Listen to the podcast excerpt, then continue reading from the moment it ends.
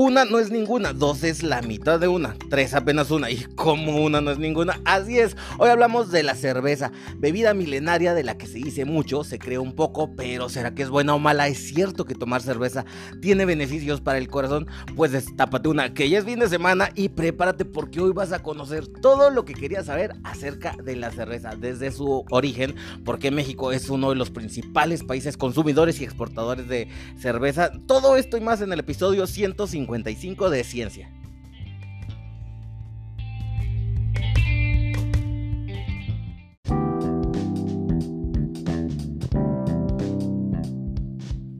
Hola, ¿qué tal? ¿Cómo estás? Me da mucho gusto poder saludarte. Mi nombre es Víctor y te doy la bienvenida al episodio 155. Así es, ya llevamos 155 episodios de este tu podcast favorito es Ciencia. Hoy estamos hablando de una de las bebidas favoritas, si no es que de todo el mundo, de la mayoría. Y es que se toma en muchísimos países y a pesar de que Alemania pues se considera como el origen, a lo mejor tiene más eh, renombres, más reconocida por la cerveza. ¿Qué crees? La cerveza no se originó en Europa. Y te voy a decir en qué país. Y a lo mejor no lo sospechas, pero es un país de Oriente Medio donde probablemente surgió la cerveza. Así es, amigos. Y pues también eh, México es uno de los principales consumidores y exportadores de cerveza. Pero aunque tú tengas tíos borrachos, déjame decirte que México no es el país que más consume alcohol. Aquí te lo voy a contar todo. Pero como estamos hablando en este podcast de ciencia, entonces vamos a buscar algunos beneficios, porque sí, no todo es borrachera, algún beneficio puede tener. Y acuérdate que todo en la vida se trata de las cantidades, de cuánto te tomas para que te afecte, que sea un veneno o sea medicina. Y pues hoy te voy a hablar de cosas benéficas que tiene tu borrachera. Y pues bueno, si estás crudo porque la agarraste desde hace varios días, pues créeme que sí, tomarte otra te va a ayudar. Y ahorita te voy a explicar por qué. Porque, ¿qué creen? Resulta que el agua no hidrata más que la cerveza. Y aquí hay un pelito de confusión que pudiera parecer así como que, oye, ¿por qué me dices que la cerveza te puede hidratar más que el agua? Y sí, es que la cerveza tiene más electrolitos que el agua, pero también es un diurético, entonces si te pasas de cerveza, pues te provoca todo lo contrario. Y pues bueno, ya vamos a dejar de este intro y vamos a hablar acerca, pues lo primero que hay que saber, el origen de la cerveza, y es que muchos creen que a lo mejor en Alemania es donde se originó la cerveza, pues agárrate que no fue así.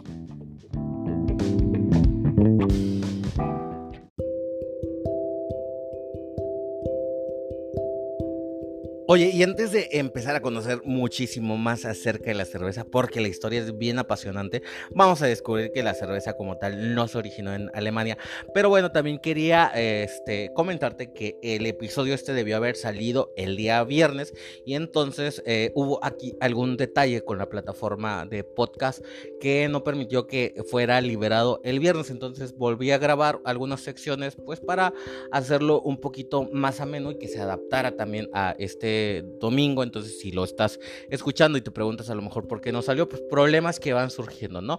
Pero pues siempre tratamos de hacer eh, que los episodios traten de salir siempre los viernes. Ustedes saben que casi todos los viernes han salido, a excepción de muy pocas veces, entonces les pido una disculpa por a, lo mejor no haber eh, publicado en tiempos, de repente se presentan estos detalles. Eh, por ahí también este, les quiero agradecer porque siempre están ustedes apoyando, por ahí hubo muchas personas como Hugo Carrillo que me estuvo preguntando si no iba a salir el podcast. Eh, creo que es la segunda ocasión en que se me bloquea ahí este, la plataforma, pero pues ha de haber sido algún, algún detalle. Eh, la plataforma ahorita que la que yo utilizo se llama Anchor y ya pasó a estar comprada de hecho por Spotify. Entonces realmente ahorita prácticamente todos los podcasts se publican en automático en Spotify. Además que se publican en también todas las plataformas de podcast que ustedes puedan escuchar. Y pues bueno, ahora sí vamos a conocer un poquito más de la historia acerca de la cerveza. ¿Y qué crees? Es que aunque en la actualidad en ciertos lugares existe mucho machismo y es un poco mal visto que las mujeres tomen cerveza, siempre, siempre va a haber ahí siempre el cuchicheo, ¿no? Eh, digo, para mí es súper eh, normal, tanto hombres como mujeres tomen cervezas, pero es que, ¿qué crees? A pesar de que existe el machismo de la cerveza, que la cerveza es para hombres, esta bebida fue creada por mujeres que con controlaron la industria por 3.000 años, imagínate. Y es que en 2004 los arqueólogos ubicaron el descubrimiento de la primera bebida del mundo, que, o sea, bebida fermentada, que fue una mezcla de frutas, miel y arroz en Yahao, China, entre el 7000 y el 5700 antes de Cristo. El descubrimiento anuló la creencia popular de que los humanos habían preparado su primera bebida a base de granos en la antigua Mesopotamia. Y es que, bueno, el origen de las bebidas fermentadas sí se fue hasta China, pero el origen de la bebida fermentada que actualmente dio, bueno, que conocemos como cerveza o el antecesor de la cerveza, también fue eh, descubierto en Mesopotamia, no en Alemania, y también era producido por mujeres. De hecho, en la antigua Mesopotamia, las mujeres eran las que se encargaban directamente de la producción de la cerveza. Era como un pan que hacían y que lo mezclaban con agua y lo dejaban fermentar. Y ya luego venía un catador que con una pajilla, porque era muy turbia la cerveza en ese tiempo, o sea, tenía muchos residuos y muchas cosas. Inclusive tenían una diosa a la que le dedicaban la cerveza. Ahora, o sea, la antigua Mesopotamia era una maravilla para la gente a la que le gustan las cervezas. Entonces, eh, la cerveza, la cerveza como tal de cebada y el mundo, este, pues se cree que surgió en la antigua Mesopotamia. Entonces, aunque se discuten, pues no, los, los orígenes todavía se siguen peleando los científicos en dónde eh, se originó la fermentación. La gran mayoría de las, o sea, lo que sí hay consenso es que la gran mayoría de los grandes cerveceros eran mujeres y habían sido mujeres por miles de años. Entonces, las mujeres fueron las que, pues de alguna manera, se dedicaban a exclusivamente a producir la cerveza, mientras que los hombres estaban cazando, las mujeres recogían los ingredientes que se necesitaban para hacer otros alimentos y, acompañar las bebidas. Y es que esta división de los trabajos, eh, eh, pues es, era más que obvio que las mujeres iban a estar más dedicadas a las actividades de la cocina. Por eso es que las mujeres fue que descubrieron la forma de fermentar eh, ciertas bebidas y producir alcohol. Entonces, se cree pues básicamente que el, ¿cómo se llama? La cerveza, era eh, pues una, o sea, la producción de cerveza era una actividad dedicada exclusivamente por las mujeres. Pero bueno, es que yo te decía al principio, o, creo que fue en el otro episodio que yo tenía la idea de que la cerveza había sido originada en, Egipto. Y no, o sea, mm, eh, la cerveza o bueno, las bebidas fermentadas como tal existían desde la antigua Mesopotamia hace 7000 años, 5000 años antes de Cristo, pero fue en el antiguo Egipto donde el, faraón, de hecho, Ramsés II, fue el que eh, promovió a que se dedicara toda una industria de la cerveza. Y es que básicamente te cuento, la cerveza en Egipto era súper, súper importante, que incluso la cebada y la cerveza se utilizaban como monedas de pagos. Entonces ya me imagino por qué construyeron tan rápido los las pirámides, los, los esclavos. Y es que si quieres que hablemos de esclavitud, más adelante podemos hacer un podcast. Es un tema que es súper, muy interesante. Y es que el detalle que la esclavitud en, en, el antiguo Egipto no tenía mucha diferencia con ser un godín. El día de hoy los esclavos tenían ciertos derechos, inclusive recibían una paga y de hecho recibían ciertas pagas eh, así con, con yardas de cerveza o con cebada. Y pues bueno, ojalá nos pagaran con cerveza, ¿verdad? No, no, porque este, si no, no podríamos viajar o a lo mejor sí podríamos pagar el aeropuerto con cerveza. Pues bueno, si quieres que hablemos acerca de esclavitud, mándame un mensajito, preparamos el tema acerca de la esclavitud. Y pues bueno, es que el detalle es que eh, el faraón Ramsés II llegó a promover una industria que producía hasta 5 mil millones de litros de cerveza anualmente. Y es que la cerveza era súper importante, estaba incorporada a la vida normal, o sea, la gente prácticamente para comer, desayunar, utilizaba la cerveza. Y es que la cerveza tiene bastantes beneficios.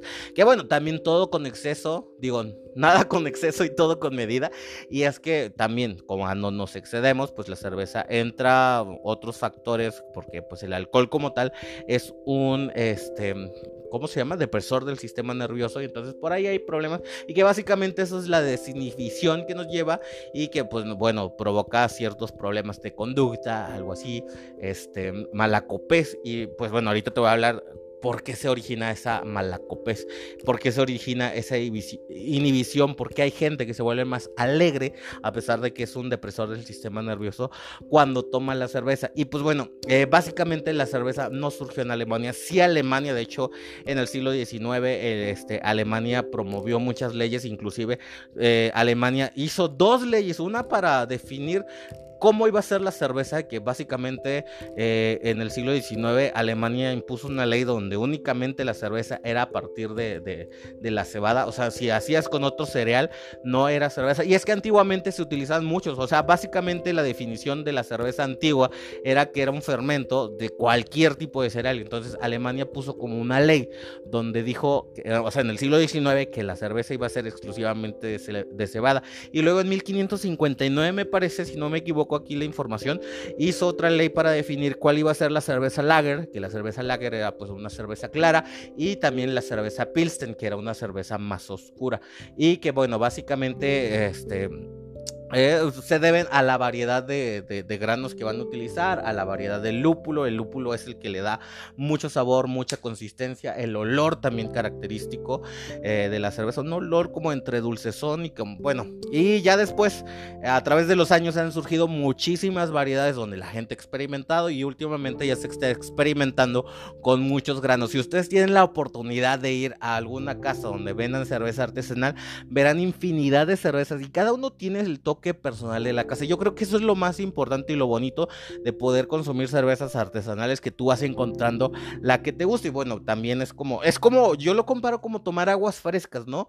Vas a un agua fresca y tiene pues el toque de la persona que lo hace y es muy diferente a tomar eh, una cerveza, por ejemplo, las cervezas que venden de, de eh, en el supermercado, pues básicamente es como comprar un refresco, ¿no? Esa es la, la comparación que yo puedo hacer y pues bueno, te voy a hablar acerca de los beneficios ahora de tomar cerveza.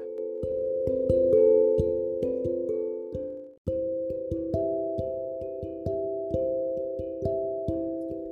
Y bueno, es lo que te estaba diciendo. Y no, es que Alemania no inventó la cerveza como tal. Pues, o, bueno, vamos a definirlo bien. El origen de las bebidas fermentadas como tal va desde hace más de 7000 años que se descubrieron en, China, pero en cualquier lugar pudo, pudo, haber surgido alguna bebida fermentada. Entonces se dice porque pues, los arqueólogos han descubierto, y hasta eso se discute, de que dónde fue el origen, porque inclusive en México pudo haber surgido pues, eh, eh, las bebidas fermentadas del maíz, como el tejuino, el, este, el mezcal como tal o el, tequila. Y pues bueno, como no hay, hay documentos escritos no se puede constatar, pero la bebida fermentada surgida de la cebada o de otros cereales, que esa es la definición de la cerveza, surgió en la antigua Sumeria, o sea, en toda esa área de Mesopotamia. Y después fue pasada a Egipto y luego Alemania. Pero donde tiene su mérito Alemania es que Alemania publicó este la ley de la pureza de la cerveza, que básicamente era una ley que se hizo hace 500 años, que indica cuáles son, cuáles son los ingredientes como tal que, eh, vamos a checar porque por aquí fallando con el micrófono y no vaya a ser que luego no esté grabado. Y si volvimos. Y te decía que hace 500 años se publicó la ley de la pureza de la cerveza, que decía que los ingredientes que debía llevar la cerveza era agua, malta, lúpulo, levadura y nada más. Me equivoqué con lo de la cebada, era la malta. Y pues, básicamente todo lo demás que no llevaba este, esos ingredientes no era cerveza después de publicar esa ley. Entonces, eso, eh, eso es la ley de la pureza y por eso es que dicen que la cerveza como tal, pues, o sea, pues a lo mejor pudiera, no, no me queda muy claro, es que Alemania prohibió de alguna manera que todos los otros fermentos con otros cereales no fueran este, cerveza y pues bueno, eso se aplica a pues básicamente para decir que una cerveza es, es este, es pura. Entonces, de hecho, la cerveza que, más se consume en Alemania es la Pils o Pilsen, que remonta a la ciudad checa de Pilsen, que según es refrescante y pálida y tiene una nota muy fuerte de lúpulo. Los expertos denominan cerveza completa fermentada en el fondo y la antagonista, la, contraria a la Pilsen, es la Albier de alta fermentación, muy popular en el oeste de Alemania y fácilmente reconocible gracias a su color oscuro, el color oscuro de la malta. Entonces, Alemania como tal, pues hizo una ley que decía que únicamente la, la malta servía para la base de la cerveza y pues por eso es que se hizo... Eh, pues más popular. Entonces, en la cultura alemana la cerveza pues está muy este, consagrada porque eh, es una de las bebidas más importantes, no nada más en Alemania, en muchos lugares de Europa, este, pero Alemania se, se se, ¿cómo se llama? Considera la meca de la cerveza por la excelencia, o sea, tienen cervezas muy buenas y por la ley de la pureza y el Oktoberfest, que marcan dos hitos importantes y reconocidos mundialmente dentro de la cultura cervecera. La razón por la que la cerveza es símbolo de desconexión y celebración para los germanos se debe a siglos de tradición, bueno, no muchos, como cinco, que son en la mayoría de los países de Europa la cerveza en un inicio se elaboraba para consumo personal y fue poco a poco durante la Edad Media y con la expansión del cristianismo cuando los monasterios fueron adquiriendo protagonismo en esta función. O sea, adivinen qué es que la iglesia también tuvo que ver muchísimo en la difusión de, la cerveza y que se, o sea, los monasterios eran los que más preparaban cerveza. Entonces es lo que te decía, en 1516 se publicó la, conocida como ley de la pureza alemana. Es que ya los alemanes traían algo desde 1500 con lo de la pureza y la ley conocida como Reinheitsgebot marcó una historia, oye, lo pronuncié bien, antes y después de la cerveza. Y pues bueno, esta ley básicamente definía lo que debía llevar la cerveza y por eso es que se cree que el origen de la cerveza es alemana. Pero bueno, como ya te dije, la cerveza viene desde mucho más antes. Ellos como que nada más pusieron la ley, acuérdense que traían una onda los alemanes con las, la pureza de las, la pureza. Y bueno, no vamos a entrar con el señor de los bigotitos que acabó con casi toda Europa. Y pues bueno, esa es, la, digamos que lo que agregó Alemania. Bueno, actualmente Alemania también tiene una cultura muy enfocada a la cerveza, ha contribuido mucho, tiene muy buenas cervezas. Y pues bueno, esta es la historia por qué es reconocida Alemania por, por, Alemania, ¿por qué relacionamos a Alemania y la cerveza?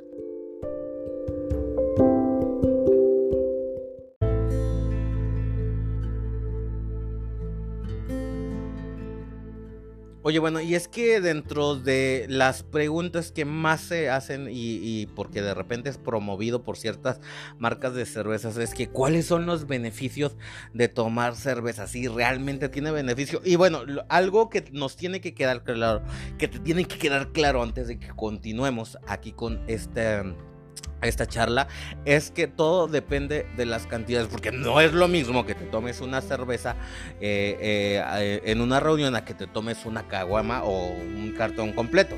no es lo mismo. Entonces, bueno, algo que sí debes saber es que la cerveza es rica en vitaminas, en proteínas, en ácido fólico y antioxidantes. Sí, la cerveza tiene muchos antioxidantes. Acuérdate que los antioxidantes son buenísimos para mantener la piel joven y este ah, para no envejecer.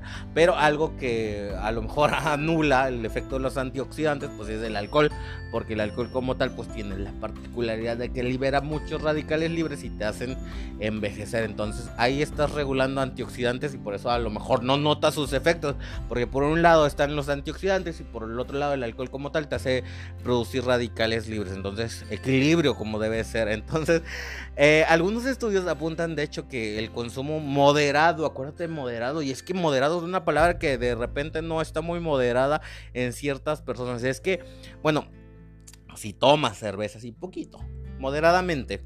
El consumo eh, de, cerveza moderado tiene unos beneficios en el corazón, de hecho, en la salud de, o sea, en tus huesitos, la salud ósea y hasta contra la obesidad. Moderado, acuérdate, porque vas a decir, oye, qué ¿qué onda con la panza cervecera? Y bueno, ahí viene la otra, la otra pregunta bien importante, es que ¿qué onda con la panza chelera, la panza cervecera? Y bueno, ya te decía, la cerveza tiene efectos eh, cardiovasculares, va a beneficiar a tu corazón, también tiene antioxidantes que bueno, se anulan un poquito con la producción de los radicales libres y el secreto está en la cantidad, o sea, también, o sea, si te excedes, si, si quedas, eh, si siempre tomas cerveza, y, eh, bueno, algo que sí es que la cerveza como tal, el consumo elevado tiende a elevar este, los lípidos en, la sangre. Entonces, aguas, porque como te dije también, o sea, puede tener efectos en el corazón, o sea, en, medida, pero si exageras en el abuso de la cerveza, puedes tener muchas enfermedades. Entonces, sí, está bien tomarte a lo mejor hasta una cerveza pequeñita, diaria, está súper bien. no tiene, no tiene nada malo, pero eh, tomar frecuentemente el alcohol tiene muchísimos efectos negativos en el cuerpo humano. Y bueno, vamos a hablar acerca de la panza chelera. Y es que básicamente la cerveza como tal no es la responsable de eso, sino que la cerveza como tal, algo que sí nos debe quedar muy claro es que la cerveza como tal tiene muchísimas calorías. Muchas, muchas, muchas. No te voy a decir cuántas, pero hasta la idea que tiene muchas. Y bueno, eh, aparte, otra de las cosas es que también la sensación que nos provoca también va a ser un poquito de, hambre. Y normalmente la gente, o sea, bueno, de hecho los mexicanos normalmente cuando estamos tomando cerveza tenemos la tendencia de estar comiendo cosas. Y es que no, la cerveza como tal no es la que te provoca la panza chelera, es todo lo que se come, todo lo que va asociado a las cervezas. Y como tal, te digo, ya de por sí la cerveza, o sea, cuando lo tomas en exceso, tiende a producir hígado graso, este, tiende a elevarte los triglicéridos, el colesterol y encima siempre genera un ambiente donde necesitamos estar picando, que comiendo los cacahuatitos, que comiendo el chicharroncito, que la carne asada, imagínate entonces, ya de por sí unas dos cervezas ya tienen casi las calorías que tú tienes en una cena normal y entonces si tú también estás comiendo más, pues de ahí es de donde se va desarrollando la panza chelera. Entonces, yo creo que sí nos queda claro, hay muchos beneficios acerca de la cerveza y bueno, te estaba, se me estaba pasando esto de, de que la cerveza como tal, eh, imagínate que vas caminando y está súper fuerte el calor y se te antoja una cerveza, no es por promoción,